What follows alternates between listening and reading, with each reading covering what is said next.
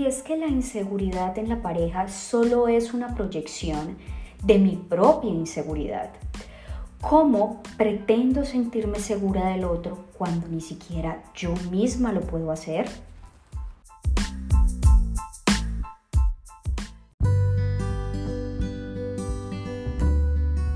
Bienvenido una vez más a un nuevo episodio de mi podcast y hoy hablaremos de inseguridad.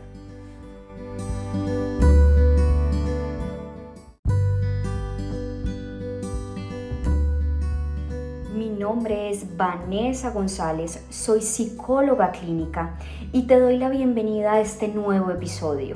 Si te gusta, espero me sigas en mis redes sociales psico.vane González y que compartas este podcast a alguien que creas que lo necesite.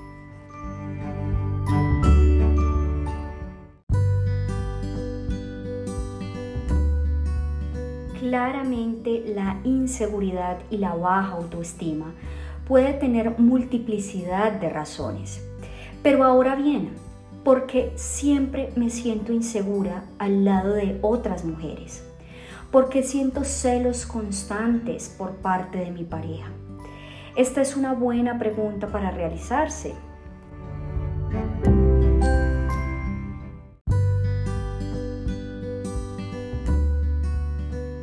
Sé que a nadie le gusta sentirse inseguro. Sé que a nadie le gusta sentir celos. Finalmente son sentimientos y situaciones que terminan socavando las relaciones de pareja, pero que no solamente es eso, sino que terminan dejando un profundo sufrimiento en cada una de las personas que lo viven y lo sienten.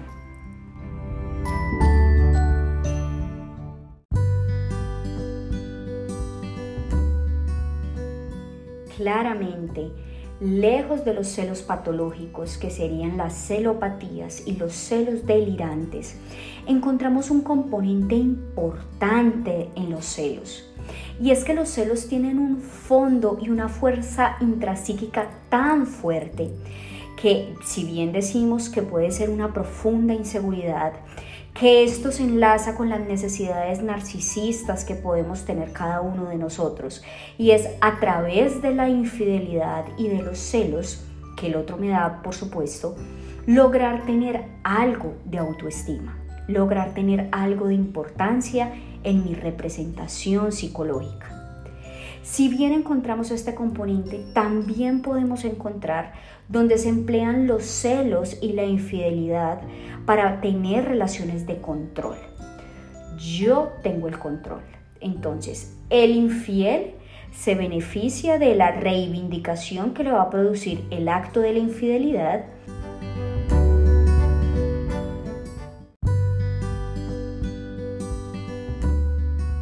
el celoso gana la reivindicación del otro.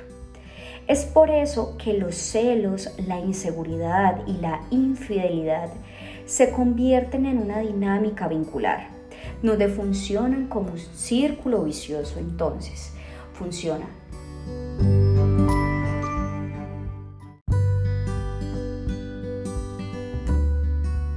Te soy infiel, genera inseguridad y posterior a eso me celas y esto termina funcionando como un círculo vicioso que finalmente se repite a través del tiempo y que no deja de ser. Es por esa razón que donde hay parejas, donde la infidelidad se convierte en algo repetitivo, aquí ya tenemos una estructura mental, ¿cierto? Tenemos una estructura donde la dinámica de la pareja es una dinámica vincular disfuncional basada en los celos y en la infidelidad.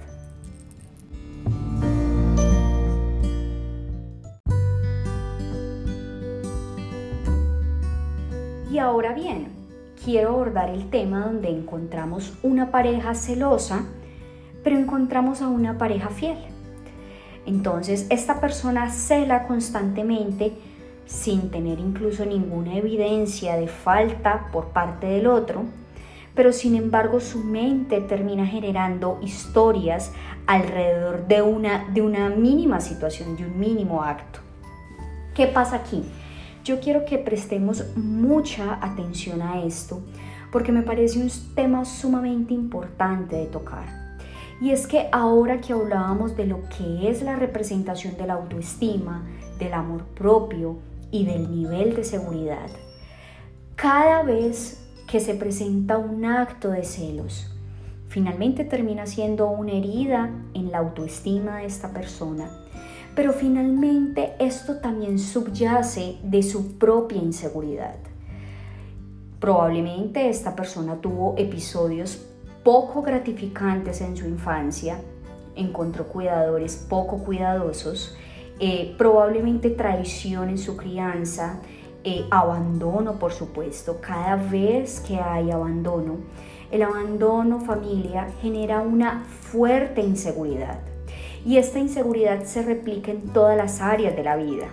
Es decir, yo no puedo crecer con unos cuidadores que me han abandonado y ser un adulto que confía en cada una de sus parejas.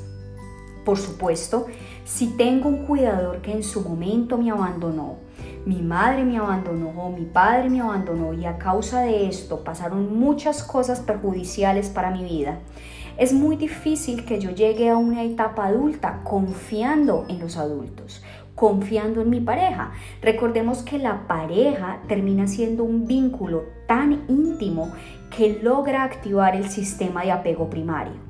El sistema de apego primario es ese sistema de apego que yo construí mientras estaba en mi infancia. Es decir, cómo yo aprendí a amar al otro, cómo yo aprendí que era el amor. Y con base en eso yo lograré desarrollar toda mi vida. Entonces, bien, volviendo a este tema, si yo me crié con unos, con unos vínculos que son inseguros, donde hubo cuidadores que me abandonaron, es muy probable que yo llegue a mi adultez, consiga tal vez buenas parejas o tal vez parejas que generen inseguridad, pero finalmente el ciclo de inseguridad se va a terminar repitiendo. No solamente porque mi pareja sea infiel o haga cosas para que yo me sienta insegura, sino porque finalmente la inseguridad no está en él, la inseguridad está en mi familia. Y yo quiero que que conceptualicemos esto bien y me interesa que cada uno de ustedes lo pueda entender, porque es sumamente importante esto que estoy diciendo.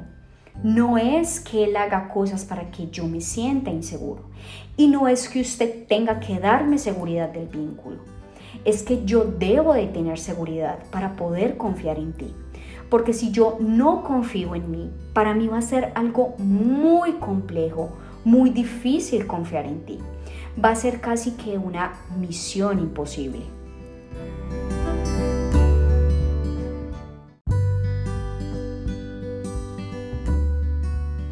¿Y por qué digo que una misión casi imposible? Y es porque si yo no aprendí a confiar en alguien que se suponía que me tenía que cuidar, ¿cómo voy a confiar en ti? ¿Y cómo voy a confiar en mí? Finalmente esta percepción de yo no merezco que tú me ames, porque finalmente es eso lo que termina sintiendo el niño que es abandonado por sus padres, que es descuidado por sus padres.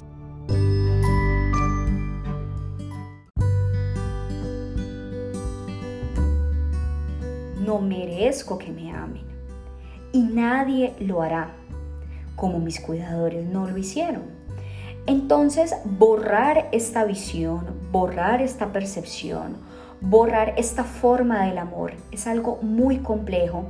Y finalmente yo siempre terminaré diciendo que la psicoterapia es la mejor, la mejor herramienta que una persona puede tener cuando ha tenido vínculos inseguros en su vida. Es este el entorno donde esta persona puede resignificar su experiencia temprana, lograr formas del amor mucho más funcionales, relaciones más saludables y que generen, por supuesto, menos incertidumbre.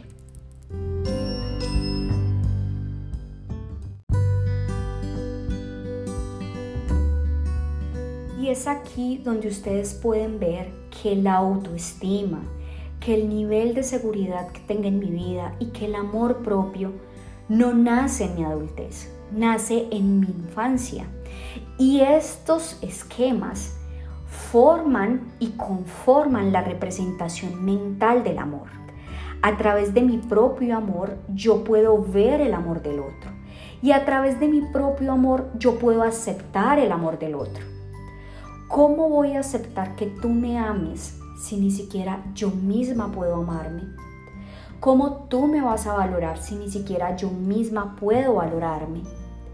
Y yo sé que esto lo hemos escuchado en multiplicidad de oportunidades, pero es algo tan real, tan profundo y tan inconsciente que creo y considero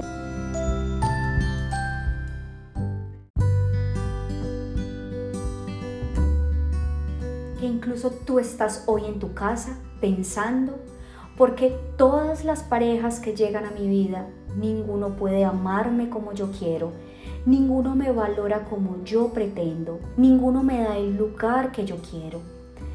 Bien, amigo mío, pero aquí la pregunta es, ¿tú te amas como quieres que te amen? ¿Tú te valoras como quieres que te valoren? ¿Tú te das el lugar que deseas ocupar en la vida de otra persona?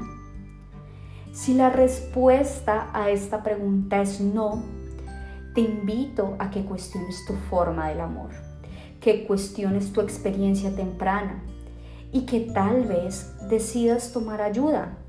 Finalmente, no todos podemos con todo y siempre, siempre, amigo mío, tenemos la oportunidad de cambiar el rumbo de nuestros vínculos.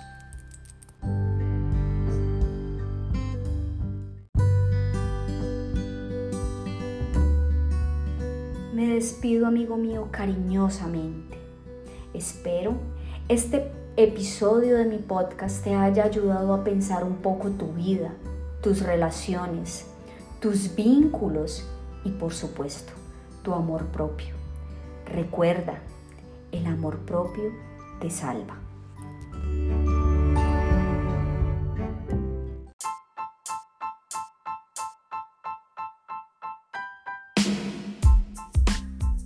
Si te gustó este podcast, puedes seguirme en mis redes sociales como psico.bane González y también lo puedes compartir con un amigo que crea que lo necesitas.